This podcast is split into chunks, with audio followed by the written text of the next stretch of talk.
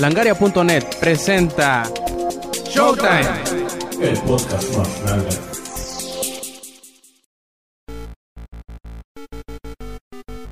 Hola y bienvenidos a una edición más de Showtime Podcast. Esta es la edición número 54 y a quien escuchan es Roberto Sainz o Rob Sainz en Twitter y en la PlayStation Network. Y esta vez estoy totalmente en solitario. Y pues bueno, antes de pegarles toda mi desgracia y mi soledad, vamos empezando con esta edición bien forever alone de Showtime Podcast.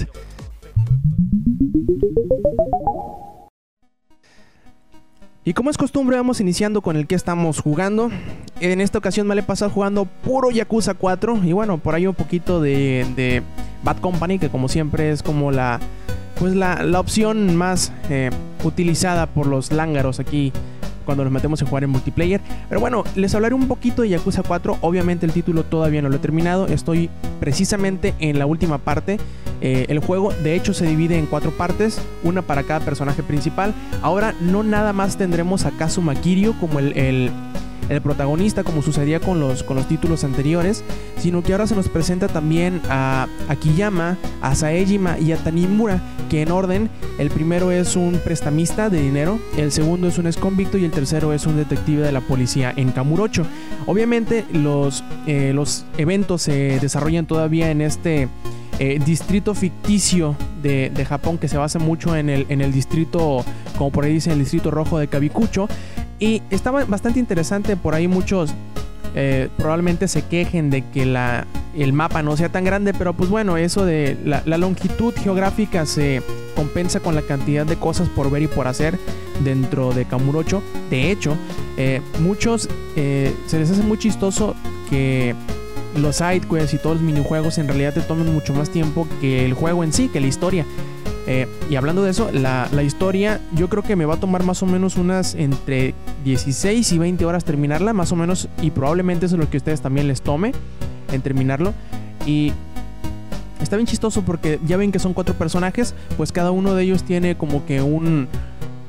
Um, una manera muy propia de pelear. Obviamente no todos iban a, pelear igual que Kazuma.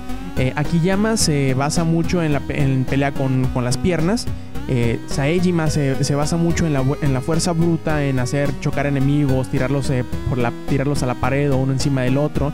Es, es un personaje muy fuerte, pero que no evade mucho a los, a los este, ataques. es como un, prácticamente es como un, un ropero con, brazos, ¿no? Eh, mientras por otro, por otro lado, Tanimura es eh, muy ágil, eh, pelea tanto con pies como con manos y sus, eh, digamos que su particularidad es que puede hacer parry. A la hora de cubrirte, si te golpean cuando estás brillando, tú lo que puedes hacer es sacar de, equilibrio al enemigo y pues aprovechar para atacarlo también. Una cosa muy chistosa es que no necesariamente ocupas tener derribado al enemigo para hacerle uno de los movimientos finales con Tanimura, sino que prácticamente a la hora de hacer un combo, tú presionas dos veces el triángulo y y hace en automático el movimiento final, ¿no? Muy, muy vistoso, por cierto. Otra de las cosas de las cuales probablemente ustedes se puedan quejar de Yakuza 4 es que tiene momentos muy flojos en la historia que... Eh, raro, es, es, una de sus eh, cualidades más fuertes, ¿no? La historia. Eh, esto obviamente es porque como tienen cuatro personajes, tienen que presentarte los cuatro y como que darle relevancia. Obviamente al, terminar los, los tres eh, pedazos de la historia que llevo jugados, terminan en un punto muy alto. Y a final de cuentas todos van a, converger, ¿no? Eso es muy, muy obvio. Eh, en realidad la historia del juego se trata mm, o, gira alrededor de un atentado que, que sufrió un, un, clan externo allá en Kamurocho en 1985, en donde pues se dan muchas traiciones, muchos misterios. La, verdad la historia está muy buena. A veces algunos los podría confundir un poquito, pero pues yo digo que les pongan un poquito de atención a lo que leen y a lo que ven. El juego está muy bueno en realidad. La reseña la tendremos, eh, yo supongo que en la semana la terminaré de, redactar para que todos lo puedan leer ahí en langaria.net.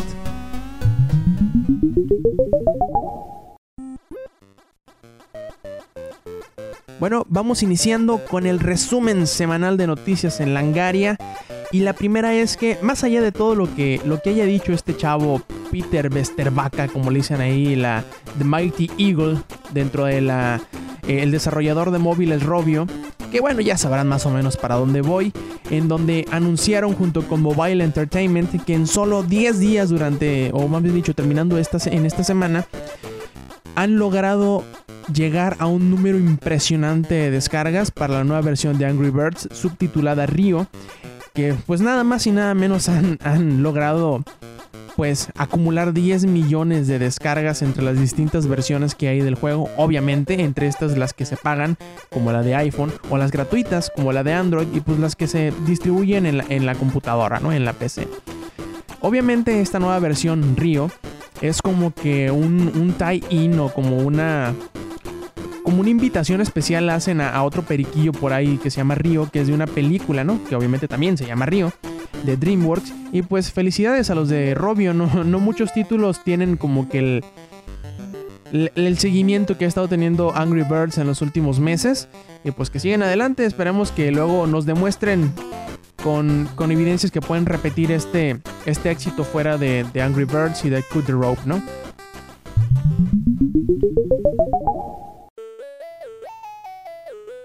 Ya ven ustedes que esto de las demandas está bien, bien de moda. Pues que llegan y que demandan Electronic Arts. ¿Por qué? Pues obviamente por exclusividad. Dado que como ustedes saben, Electronic Arts tiene como que varias licencias, por ejemplo, de la NHL, de la NFL y de FIFA, que como son eh, licencias exclusivas, no permiten que otros títulos, como por ejemplo Pro Evolution Soccer en el caso de, de, del fútbol soccer, no, permiten que tengan licencias o todas las licencias. Uh, me han dicho, las mismas licencias que ellos. Eh, alegando esto, se ha demandado en una, como lo llaman en Estados Unidos, una demanda de clase a Electronic Arts porque pues obviamente no permite, el, como dicen por ahí, la, competencia justa, ¿no? En igualdad de términos a los demás eh, títulos de fútbol americano. De hecho, esta demanda implica y, pide la participación de todos aquellos que hayan, que hayan comprado un Madden, un NCAA o un Arena Football de 2005 hasta la fecha y pues para que lleguen a los estrados y pues ver qué pueden hacer. En realidad, en realidad, eh, si me preguntan a mí, yo creo que la apertura de estas licencias de la NFL a otras franquicias de deporte no haría más que enriquecer a la experiencia y a la competencia entre estos mismos títulos. Que pues obviamente sabemos que Madden y NCAA son como que los, los representantes más altos de, la, de, este deporte en los videojuegos, pero no creo que vaya a, incomodar a, a, los videojugadores que otras compañías como 2K por ejemplo tengan la oportunidad de contratar o de pagar por las licencias y que en sus juegos tengan tanto los eh, uniformes como las eh, como se dice las alineaciones y los nombres completos de todos los equipos en realidad sería como que una relación o sería más que nada eh, darle la oportunidad a los videojugadores en que deciden en realidad qué juego es el mejor, no necesariamente el decidirse por quién tiene la licencia, ¿no? Porque en este caso si pierde Electronic Arts, pues todo el mundo podría comprar, comprar las licencias de NFL para poderlas meter en su videojuego.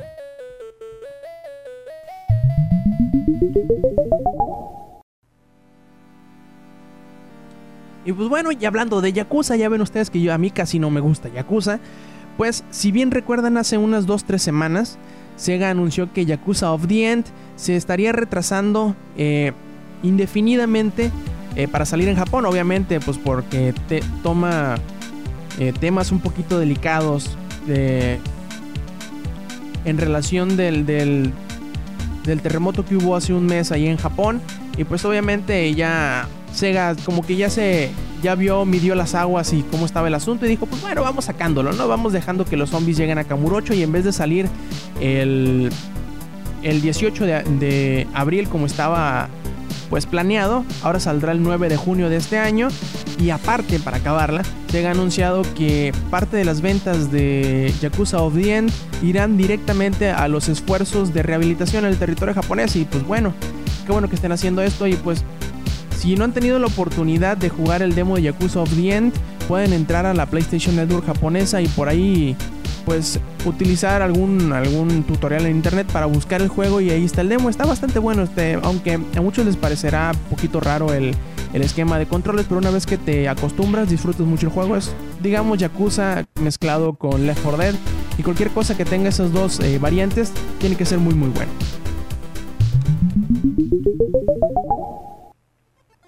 En los últimos meses, a partir del GDC, si mal no recuerdo, hemos visto cómo eh, DICE y Electronic Arts le están metiendo durísimo a la publicidad con Battlefield 3. Obviamente al no tener un, competidor directo de la línea de Call of Duty, que como sabemos a final de cuentas se va a venir anunciando y va a salir en noviembre, como en los últimos cuatro años, pues eh, hemos estado asombrados por la calidad gráfica y los efectos y todo eso que ha tenido los trailers que nos han mostrado, que si mal no recuerdo son tres. Y pues bueno, ahora parece ser que no necesariamente todo eso que hemos visto lo podrán disfrutar todas las personas, porque pues como sabemos, es como que mostrar la mejor versión al público para sorprenderlas, ¿no? Eh, a diferencia de otros títulos de Battlefield actuales como los Bad Company, Battlefield 3 estará basado en la PC y luego se adaptará para las consolas, cosa que los, eh, digamos, los jugadores de computadora pues estarán muy muy agradecidos, ¿no? Eh, la única cosa es que obviamente al hacer la traslación de una, de un, de una computadora con un, bueno, mejor dicho, de una versión para PC con mejores eh, capacidades, al pasarlo a la consola, obviamente, pues habrá cosas que vamos a perder, ¿no?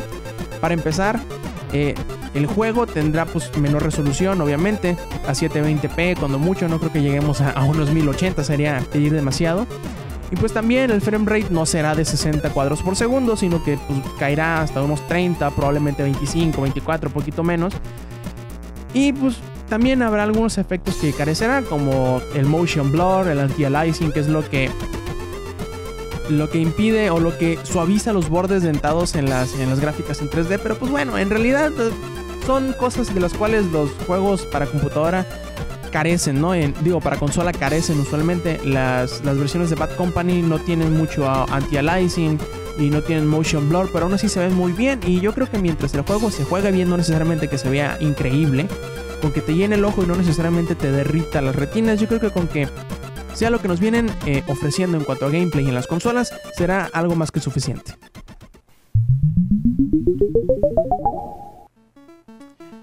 Y bueno, ya hablando de, de, cosas retrasadas como Yakuza of the End, parece que Dungeon Siege 3 no, no caerá en la fecha de 31 de mayo que nos habían pr prometido desde hace bastante tiempo, sino que se retrasará hasta el día 21 de junio. Esto lo asegura Square Enix, que, que serán quienes eh, harán las labores de publicación del juego. Eh, pues digamos que, que, le van a meter un poquito más de tiempo a la fase de pulido o de de refinación, digamos, del título, ¿no? Yo, yo creo que al ver los últimos títulos que Obsidian ha sacado, que son Fallout New Vegas y este Alpha Protocol, los de Square Enix dijeron, pues bueno, mejor vamos a darle chance a que se tomen su tiempo para que no saquen un juego lleno de bugs, lleno de errores y que nos mienten la madre. Pues mejor vamos a sacar un juego que qué importa que tarde un mes más, pero que no tenga o que tenga la menor cantidad de bugs posibles. A lo cual yo les aplaudo a los de Square Enix que les den tiempo a Obsidian de desarrollar y dejar el título a como ellos quieran y no necesariamente a como lo esté pidiendo el publisher que es Square Enix. Les recordamos que entren a langaria.net en donde podrán encontrar las notas más importantes de la industria de los videojuegos y también, ¿por qué no?, que escuchen a los podcasts que tenemos ahí en langaria.net que son Comics Army, el podcast y este que están escuchando Showtime Podcast. Además, Pueden encontrar cada martes y jueves, jueves Langaria Express, que es como un corto muy muy breve, obviamente por ser corto, de noticias en donde pues, se podrán enterar de lo último que ha sucedido sin necesidad de meterse a los feeds o de leer demasiado.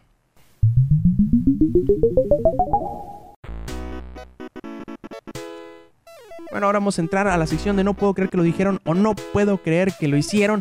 Y esta vez tenemos una declaración de uno de los grandes, o de menos en mi estima, que es Ken Levine, que por si no lo conocen es como que el mero mero petatero de Irrational Games.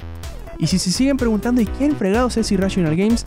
Pues eh, son los que conocíamos como 2K Boston, si mal no recuerdo, que son los que hicieron el Bioshock original y que ahora están encargados de hacer Bioshock Infinite este señor de Ken Levine ha salido a relucir y a decir, miren, nosotros no tenemos un departamento de marketing que nos diga qué chingado hacer, nosotros hacemos lo que queremos y a como queremos y si metemos algo en el juego es porque nosotros creemos que así es. En palabras de él mismo, voy a citar textualmente, dice, tenemos suerte. No tenemos un departamento de marketing que le diga a Irrational qué debemos o no hacer. La dirección creativa viene directamente de los creativos de la compañía. Creo que la compañía, eh, que es 2K, nos apoyó bastante en la decisión de no incluir multijugador en el Bioshock original y ciertamente ahora que tenemos la confianza del corporativo, si creemos que hacer algo es lo correcto, lo hacemos. Y si creemos que no debe hacerse, pues simplemente no se hace. Y es un lujo que no se les da todo el tiempo a los desarrolladores. Y en realidad yo comparto mucho la, decisión porque ha habido varios títulos que al meter el, el, multiplayer eh, por calzador así bien a fuercitas, pues como que simplemente no, no da el ancho, ¿no? De hecho termina asegurando Levine que, que sí, en realidad es, el multijugador es algo muy importante, Pero, sí, pero la única manera en que tiene peso este, este componente es si haces un multijugador de altísimo nivel. Y dice, miren, y si decidimos no a agregar el multijugador en Bioshock fue por algo. Simplemente con decirles que Bioshock es el juego que más hemos vendido en una relación de 10 a 1 a todos los anteriores, pues algo tiene que decir, ¿no? Y pues yo les aplaudo a los señores de Irrational Games por seguir lo que ellos piensan y no lo que les dice el corporativo. Y esperemos que esa misma calidad que nos entregaron en el primer Bioshock se repita en Bioshock Infinite que saldrá a finales del año que entra. Y ya por último, para terminar esta brevísima edición de Showtime Podcast, pues voy a entrar en, no necesariamente en una discusión, porque obviamente aquí no tengo nadie con quien discutir, pero en un soliloquio acá de, de qué demonios, single player y multiplayer, ¿qué estamos viendo últimamente? Pues últimamente hemos tenido ocasión de ver que casi todo juego, si no es que un 100%, el 90% de los videojuegos que estamos viendo que salen al mercado, sobre todo para las consolas caseras, y por consolas caseras me refiero a PlayStation 3 y Xbox 360, porque obviamente en el Wii U últimamente no han salido muchos títulos de multiplayer sobre todo. Hemos visto que pues todos hacen como que su esfuerzo por, por meterle bien a huevito el multiplayer. Y no, lo malo es que no siempre le sale bien. Justo como decía Levine, que precisamente en la declaración de este chavo es lo que me impulsó a hablarles un poquito sobre esto. A mi forma de verlo, ¿no? Obviamente yo sé que ustedes van a, como siempre, van a, van a estar en desacuerdo de lo que yo digo y pues les invito a que, que comenten, ya sea eh, en, la, entrada del podcast o que nos manden un correo o que nos platiquen por Twitter sus opiniones, pero esta es la mía, ¿no? Ahí les va. Lo, malo de, como dice Levine, es que si no metes un, multijugador que sea no necesariamente bueno, sino que sea muy bueno, pues no va a llamar la atención y no va a tener el efecto que tú pensabas. Desgraciadamente, al sacar eh, al sacar personal de lo que tú tenías planeado para hacer del, single player, lo metes en multiplayer, obviamente ambas partes no van a salir al 100% de como tú lo querías. Por ejemplo, uno de los multiplayers que ya no se ha hablado, pero que se empezó como que a quererle meter mucho, mucho, o mejor dicho, lo, anunciaron como muy platillo de que iba a ser la, la, nueva cosa que todos iban a estar hablando y la, la, la, la, la, fue, por ejemplo, Dead Space. En el segundo Dead Space vimos cómo metieron una, modalidad multijugador y aunque sí, me imagino yo que debe haber gente jugándolo, pues obviamente los seguidores muy asiduos del, primer título se quedaron con el, single player y ya les valió camote totalmente el, multiplayer y lo dejaron olvidado. Desgraciadamente para ellos o para los que quieran ah, conseguir todos los achievements o todos los trofeos del juego, pues obviamente tendrán que entrar a a la sección multijugador y aguantarse las ganas o aguantarse el coraje y ponerse a jugar un rato. También ha habido títulos que precisamente ha pasado lo contrario, que se han revingorizado con el multiplayer.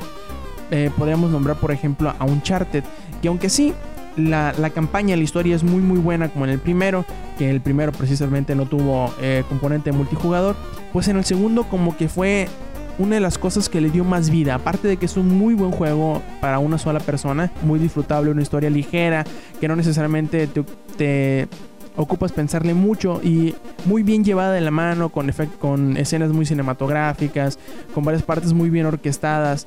Y pues bueno, el multijugador le ha dado muchas, muchas piernas. Hace dos años que salió en noviembre, noviembre de 2009. Y todavía hay mucha gente jugándolo de vez en cuando nosotros los lángaros. De hecho, entramos a jugar y lo disfrutamos bastante. Es un muy buen multiplayer. Y en este caso fue muy bien hecho como que no, no nada más lo metieron a calzador así nomás porque sí, sino que lo hicieron más a conciencia, lo pensaron bien, ah, pues mira, el juego es de esta manera, vamos a, vamos a hacer un multijugador que tome eh, ventajas del sistema de juego, del gameplay que ya hemos hecho en el título anterior y que tenemos planeado para este, pues bueno, mételo en multijugador y que se sienta bien y que todo el mundo esté cómodo jugándolo. Probablemente este fue uno de los de los de los puntos en donde estos chavos de Ah, se me fue el nombre del desarrollador de Dead Space. Pero bueno, ustedes sabrán de quién hablo. Eh, de estos chavos de, de Dead Space fue el, el, querer jugarle como Left 4 Dead, ¿no? En poner a un bando eh, en control de los ingenieros y en el otro bando a las personas en a cargo de los enemigos.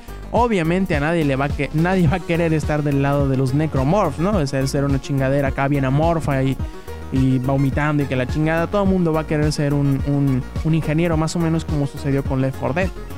Pero bueno, en Left 4 Dead como que digamos supo sobresalir con otras de sus cualidades de multiplayer, ¿no? Y ha habido muchos otros intentos de, de, de juegos multi, de juegos de single player que se van a multiplayer. Y obviamente todo el mundo va a tener su, su, perspectiva, ¿no? Que si a algunos les gusta más de historia, que otros ni siquiera lo tocan y se van directamente al multiplayer. A otros que no les importa el multiplayer, sino que simplemente se meten a la, historia del juego y con eso tienen más que suficiente. Y obviamente yo comparto la, la opinión del señor Ken Levine en que dice, bueno, la única manera en que un multijugador puede eh, no necesariamente sobresalir, sino mantenerse en boca de todos, es que sea un multiplayer muy bueno. Yo supongo que si los desarrolladores no pueden llegar a ese nivel de muy bueno o destacable, o, no aspiran a ello, mejor que ni lo intenten, que dejen mejor un juego que se puede disfrutar por una persona, quizá en cooperativo, eh, fuera de línea, una historia que se puede disfrutar en cooperativo. Pero basar el fuerte en el multijugador, sobre todo en consolas, y que hoy en día eh, algunos de ellos son como que por servidores. Digamos que si tú quieres agarrar un juego que, que tuviera servidores dentro de tres años y ya no están los servidores, pues ya no vas a poder jugarlo. Y si la historia para acabarla es una mierda, pues menos vas a querer jugarlo, no va a tener como valor de rejugabilidad en un futuro. Eh, cosa que ya sea para bien o para mal, no sucede para los juegos de un solo jugador, en donde si lo tomas dentro de 5, 10, 15 años, al ser un, un, un, título que solamente se disfruta en solitario, pues obviamente vas a poder seguir disfrutándolo. Obviamente no decimos que estamos en contra del multijugador, ni mucho menos. De aquí lo disfrutamos bastante en algunos títulos como Uncharted o Bad Company 2. Y sobre todo algunos por ahí habrán de disfrutar títulos nuevos como Crisis o Homefront o ponle tú nuevos que Call of Duty.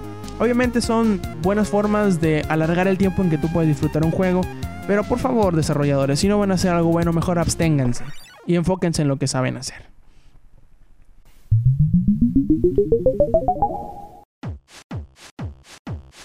Y bueno, con esto terminamos eh, esta edición bien rapidita y solitaria de Showtime Podcast. Bueno, y sobre todo, sobre todo rápida.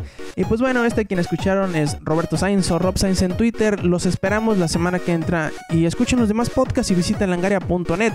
Y recuerden, stay metal.